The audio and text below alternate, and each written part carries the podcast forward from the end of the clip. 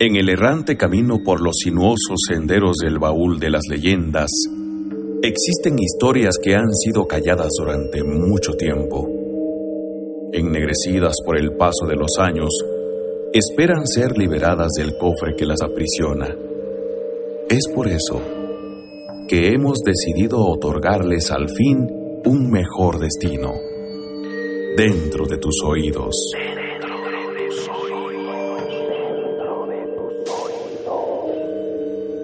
Lo que a continuación escucharás son historias, narraciones y relatos que han permanecido durante muchos años dentro de este arcón de cuatro paredes de madera.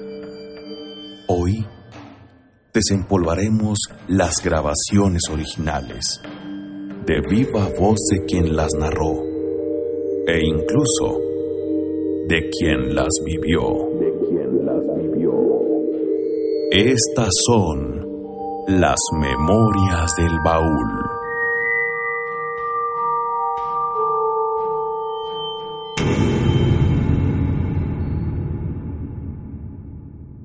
Dentro de los relatos más populares en los retorcidos caminos del baúl, sin duda alguna, las brujas tienen un lugar muy especial en el bagaje leyendero. A continuación, te presentaremos tres historias con tres personas distintas, hablando sobre bolas de fuego y sopilotes que aterrorizan comunidades, robando y matando infantes a su paso. ¿Quieres escucharles? Estas son las historias.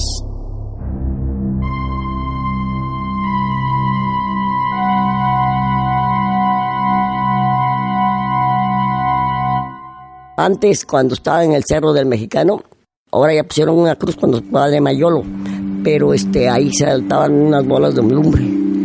Hacían soquelar las brujas. La gente que, como es de mi se acuerda que ahí salían pelotas de lumbre eran grandes de este tamaño. Bueno, hasta aquí, cuando decían, mi madre me decía, metan sus noches de brujas, eran unos pelotonas grandes, así, a donde estábamos nosotros, al cerro donde está la cruz, se miraban de ese tamaño, así como de un metro de, ancho por otro de, largo.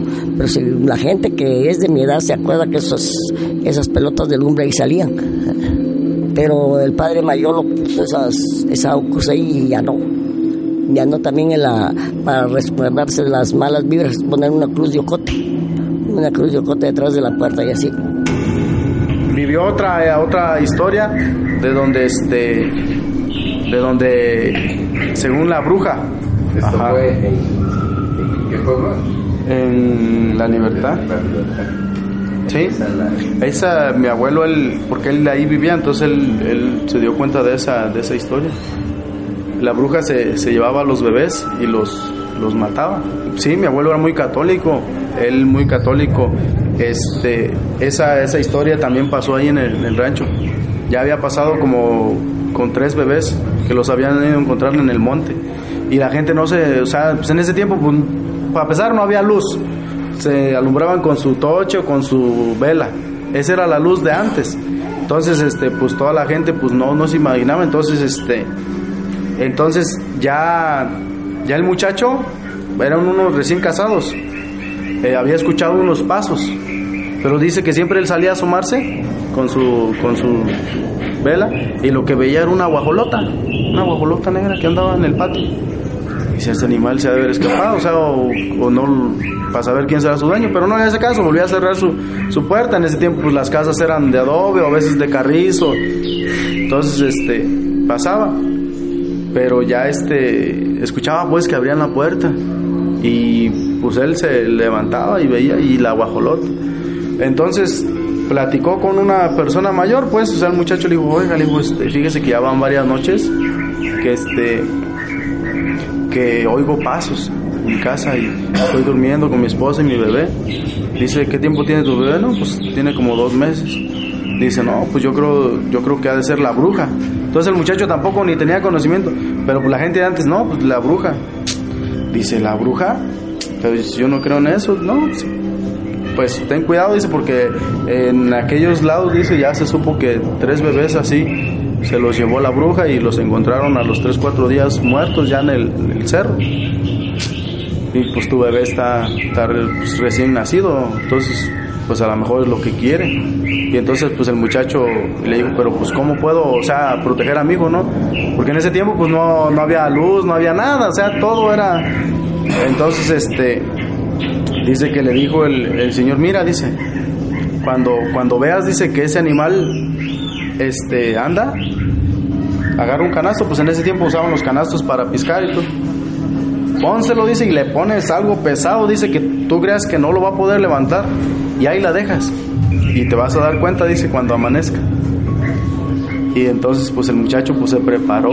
Ah, para esto dice, tienes que ponerte la camisa al revés, pantalón al revés, para que no te pueda ver. Porque si no, dice, te ve y se va. Entonces se puso el muchacho todo al revés. Por eso a veces cuando trae uno la... Dicen, ¿qué? Dice, ¿vas a agarrar la bruja o qué? Pues ya pasó. En la noche, ahí está el muchacho, ya se puso la camisa al revés, se puso su pantalón al revés y hasta los guaraches los cambió y ahí estaba pues bien listo. Entonces este cuando vio dice que abrieron la puerta, o sea, sintió que abrieron la puerta y que iba la el guajolote, la guajolota. Entonces este que agarra dice la el canasto y que se lo pone y que se le sienta al encima. Entonces este le dijo a su esposa que le pasara una piedra y le empezaron a poner piedras y le puso una piedrota. Entonces este ahí la dejaron y al otro día dice, cuando amaneció, estaba una viejita una viejita así, toda canuda y toda así, abuelita. Y este, pues esa era la bruja. Dejaron, dejaron una persona, una viejita así, pues como ella, pero así dice que se veía, dice el muchacho que la, o sea, se veía rara, pues. Incluso mi abuelo dice, sí, se veía, o sea, una persona no normal, pues, se veía, o sea, que te daba miedo. Entonces dice que dio parte el muchacho al, pues a la demás gente, ¿no? y que van y que la queman a la señora esa. Y entonces pararon las, las, las desapariciones de los bebés. Mi papá platicaba que cuando yo estaba chiquito, este, chiquito, no tiernito, este, este, fueron él y yo, un señor era de padrino, este, de bautizo, fueron a cuidar una mazorca. Estaban allá, vivían rompecapas y un, y un, pitayo así. Y ahí estaban ahí, dice, cuidando, cuidando la mazorca, según él. Y dice que cuando vieron que este, la, andaban las pelotas de lumbre y eran las brujas. Ah, pues entonces platicaba mi papá que ahí los dos, entonces mi padrino me dice que le dijo este, mira compadre, las brujas, y ya dice que se quedaron viendo, ¿no? Entonces que le dijo mi padrino a mi papá, vamos a agarrarlas, vamos, y que le dijo mi papá, se, dice que se pusieron la ropa al revés, y se fueron rezando una oración, porque ellos sabían qué oración rezar, Y este, y llegaron, llegaron allí en el lugar donde estaban las brujas, dice que estaba, estaba un círculo, un círculo así, de, en, e, este hombro ese que tiene la luz, la, luz, aquí en este, lado izquierda, aquí, y dice que él, llevaba pistola también, y, las, y les martilló la pistola, y ni un tiro reventó, ni uno no reventó, y cuando se empezó a martillar la pistola, todas las lumbres se apagaron y volaron pulso pilote. Y se fueron a encender hasta donde está la línea de los San Martín. Allá hay una lomita, hasta ahí fueron a encender, ahí se prendieron otra vez.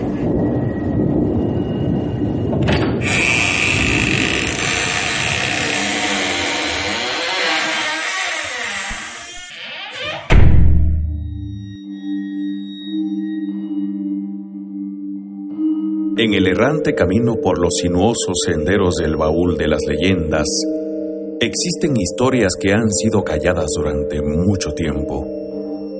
Ennegrecidas por el paso de los años, esperan ser liberadas del cofre que las aprisiona. Es por eso que hemos decidido otorgarles al fin un mejor destino dentro de tus oídos.